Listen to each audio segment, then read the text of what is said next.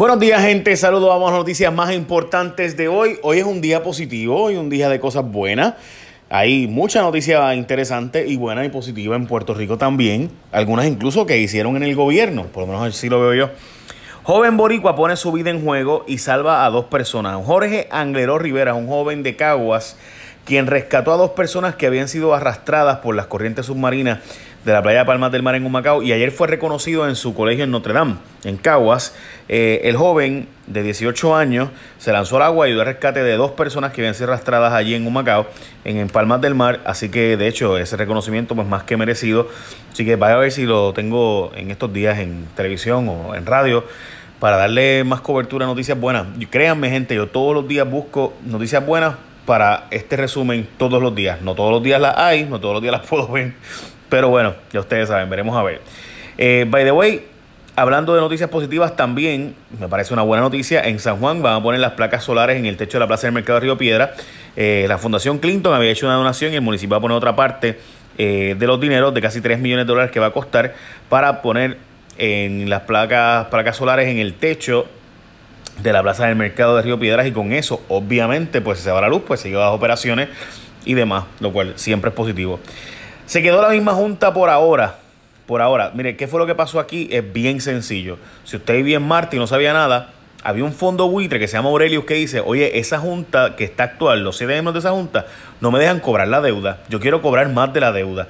Así que yo voy a sacar esta junta voy a poner una junta que nombre completa Trump. ¿Por qué? Porque la constitución de Estados Unidos dice que los nombramientos lo hace el presidente y los confirma el Senado Federal de Estados Unidos. Igual que en Puerto Rico, que el gobernador nombra el gabinete, ¿verdad? El gobernador nombra al secretario de justicia y el Senado decide si lo confirma o no. Pues en este caso lo mismo, que estos siete miembros de la Junta tenían que ser nombrados por el presidente y confirmados por el Senado. La Junta actual que tiene Puerto Rico no fue nombrada así. Se nombró tres miembros por la Cámara de Representantes, tres miembros por el Senado Federal y entonces el presidente nombró uno. Así que lo que decía Aurelius era, oye, esta junta se nombró mal, sácame esta junta que Trump nombre los siete. El tribunal, y de hecho no solo Aurelius, Aurelius planteaba eso porque querían cobrar más de la deuda, Lautier también planteaba lo mismo, pero porque dice Lautier que esta junta era mala para los trabajadores y había que sacar esta junta y traer una junta nueva para que fuera mejor con los trabajadores. Por lo menos esa fue la alegación, ¿verdad? El intento de ellos. Realmente había otra lógica detrás, pero en síntesis eso fue. Ok, so, ¿qué pasó? el presidente Trump lo que hizo fue que nombró a la misma junta, pero hasta septiembre. ¿Ok? Así que básicamente la misma junta se va a quedar hasta septiembre. De, en septiembre el presidente le correspondería nombrar a una nueva junta o los mismos nombrarlos de nuevo, ¿verdad? Obviamente. Así que ya ustedes saben. En síntesis, eso es. Eso fue lo que pasó. Así que el presidente acaba de nombrar. Ah, si usted me pregunta a mí si entonces fue un mal gasto de fondos lo que hizo Lotier y demás, pues sí, y Aurelius, pues bueno, o sea, terminaron con los mismos miembros pero por si acaso ganaron el caso. Ah, que fue una victoria pírrica porque ganaron pero perdieron. Pues sí, pero obviamente uno nunca sabe los tribunales cómo va a hacerse, así que pues uno hace la gestión y ve por una parte la cosa. Bueno, esto es una propuesta que mucha gente está considerando que es una locura. A mí me parece fenomenal, un buen proyecto de memo. A mí me parece buena idea. Pero hablamos ahora de eso, porque antes recuerda que cuando tú vayas a renovar tu marbete, hoy es el último día para renovar tu marbete y tú renovas tu marbete, ¿y qué tú haces? Semana, voy a renovar el marbete, pero necesito escoger un seguro obligatorio. ¿Y qué seguro obligatorio tú vas a escoger? Pues mira, cuando tú te van a dar un cuadrito para escoger el seguro obligatorio, tú escoges a la gente de Interan. Y es bien sencillo la razón. Cuando tú escoges con Interan, el, no, no tienes ni que llevar estimado, porque con ellos es gratis, no hay rollos, así de simple. Además, cuando tú lo escoges a ellos, no tienes que llevar estimado y además te pagan el mismo día con cheque o con depósito directo. Y si tú arreglaste el carro, llevaste, mira, así mira, arregló, 100 pesitos más te dan. Así de cool la gente de Intera, además de buen servicio, obviamente. Así que en tu seguro obligatorio para tu vehículo, marca Intera, que es una empresa netamente puertorriqueña. Bueno, hablando del sesco, proponen que no sea un martirio, que sea un martirio menor. ok, usted sabe que los puertorriqueños vamos al sesco como si fuera una peregrinación, un martirio, ¿verdad? Pues, ¿qué pasa? Hay una propuesta de Memo González para cambiar algunas cosas representante Memo González está planteando extender la validez de la licencia de conducir de 6 años que actualmente a 10 años. Hacer una sola fila en el sesco para todo. O sea que hoy día tú vas al sesco, haces una fila en Hacienda y otra en Obras Públicas. Puedes hacer una. Que puedas sacar cita previa y que puedas hacer ¿verdad? unas gestiones por internet. Obviamente es un paso en la dirección correcta. Ah, que pueda hacerse mejor, que pueda haber otras cosas, seguro.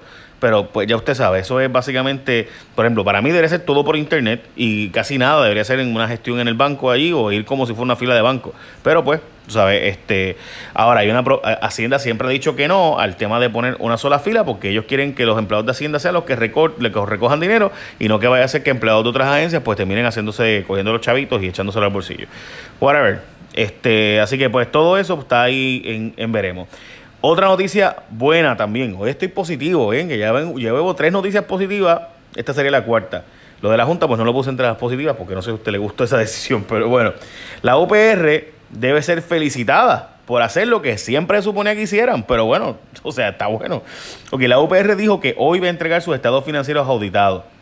Vamos a ver si de verdad los entrega hoy, que es el último día. Pero eh, sería la primera vez en mucho tiempo que cumplen con hacer lo que se supone que se haga a tiempo como Dios manda. En otro lugar del mundo, la noticia debería ser cuando se entregan tarde. En Puerto Rico, la noticia es cuando se entregan a tiempo. Así que, eh, y porque eso es importante, porque la agencia acreditadora, o sea, los que establecen si la UPI puede continuar recibiendo fondos federales y tiene viabilidad financiera, pues le exigió a la Universidad de Puerto Rico que tenía que entregar los estados financieros y que tenía que entregar una serie de documentos y la viabilidad financiera a tiempo para ser certificada nuevamente o perdería la acreditación y entonces si tú pierdes la acreditación pierdes acceso a fondos federales, reconocimiento de los programas académicos y otras. El gobernador dice que no va su propia propuesta de cortar plan médico a empleados públicos, eso sin duda es una noticia positiva, nadie quiere que le corten a los empleados eh, la, ¿verdad? el plan médico, las aportaciones al plan médico, hay que ver si de verdad pueden hacerse unos recortes, una renegociación eh, en vez de hacer los recortes, renegociar con las aseguradoras, que estoy seguro que hay un montón de dinero que puede cortarse eh, en gastos de seguros. En Puerto Rico hay unos seguros, por ejemplo, que se gastan hasta 700 y 800 pesos mensuales por empleado en algunas agencias de gobierno, Universidad de Puerto Rico y demás. El gobernador dice que no va a hacer recortes en eso porque va a hacer recortes en otros gastos operacionales, publicidad, mercadeo y otras áreas que no precisó. Así que veremos a ver, de nuevo, el demonio siempre está en los detalles, pero obviamente positivo que la gente no pierda cobertura, plan médico y demás. A horas del paro no hay acuerdo entre manifestantes y gobiernos. A estas alturas hay un tranque porque los manifestantes quieren hacer la manifestación por un lado y poner la tarima en la Chardón, mientras que los eh, el gobierno de Puerto Rico dice que no, que tienen que irse para la Rubel y pues ya usted sabe. Quieren que el voto ahora sea por internet. Yo no sé, mire, esto a mí me huele a peje maruca. ¿Por qué? Le voy a hablar claro.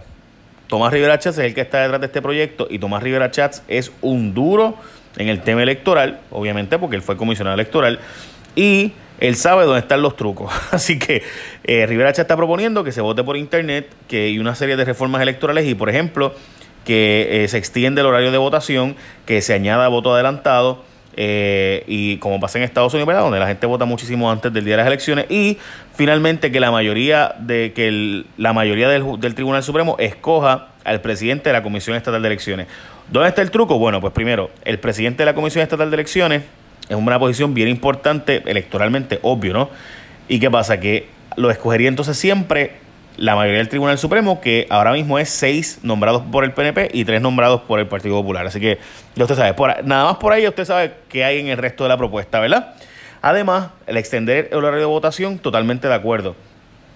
Y, y los cambios del voto electrónico, pues chévere, o sea, nadie puede estar en contra de eso. Ahora, obviamente siempre hay que ver cuáles son los detalles, porque hay muchos detalles que no se han revelado todavía y nos están dando los dulces de que votemos por internet, de que votemos por voto electrónico, que sea un voto adelantado. La verdad es que esas cosas hacen falta porque ya no se consiguen funcionarios en Puerto Rico para que estén 12, 14, 16 horas contando votos ahí mientras escuchen las caravanas allá en la calle, la gente celebrando. eso, eso sin duda es parte de. La cosa es que, pues, como siempre, the devil is in the details. El demonio está en los detalles. Bueno, Santini es el asombroso hombre que trabaja más horas de las que tiene un día. O sea, usted en un día no puede trabajar más de 24 horas. ¿Verdad que usted no puede trabajar más de 24 horas en un día? ¿Por qué? Porque el día tiene 24 horas. Así que usted no puede trabajar. O sea, ningún ser humano puede trabajar más de 24 horas en un mismo día, ¿verdad? No. Pero Santini sí, porque Santini es el super Gansini, donde él eh, ética gubernamental lo estoy investigando porque mientras era asesor en el Senado, trabajaba también en la Guardia Nacional y hacía otros trabajos adicionales de contrato por ahí. Así que usted sabe que Santini es his the.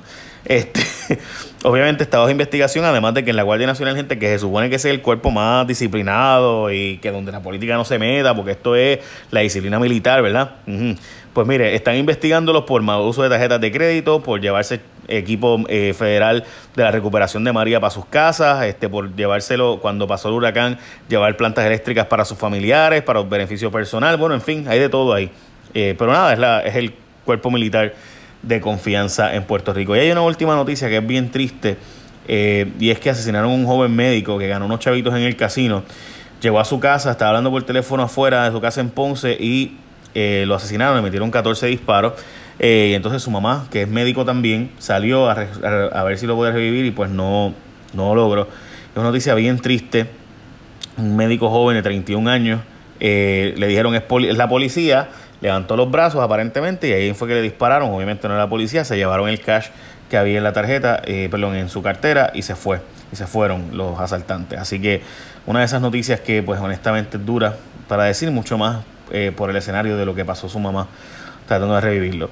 Eh, es, duro. Bueno, y finalmente hay una noticia también muy difícil que es en la Washington Post que habla sobre la probabilidad que tiene un puertorriqueño de graduarse de escuela superior y de entrar a un buen colegio universitario en Estados Unidos, eh, fuera y demás, y decía básicamente que este artículo habla de que en Puerto Rico ni siquiera se coge el SAT, que es el examen de admisión a los, a los colegios, a las universidades de Estados Unidos y demás, y otros asuntos adicionales. Finalmente, de hecho, usan el caso de una joven que decidió quedarse en Puerto Rico y estudiar en Puerto Rico, a pesar de que había sido aceptada para estudiar en los Estados Unidos, y habla de bastantes datos eh, bien fuertes sobre el tema educativo en Puerto Rico.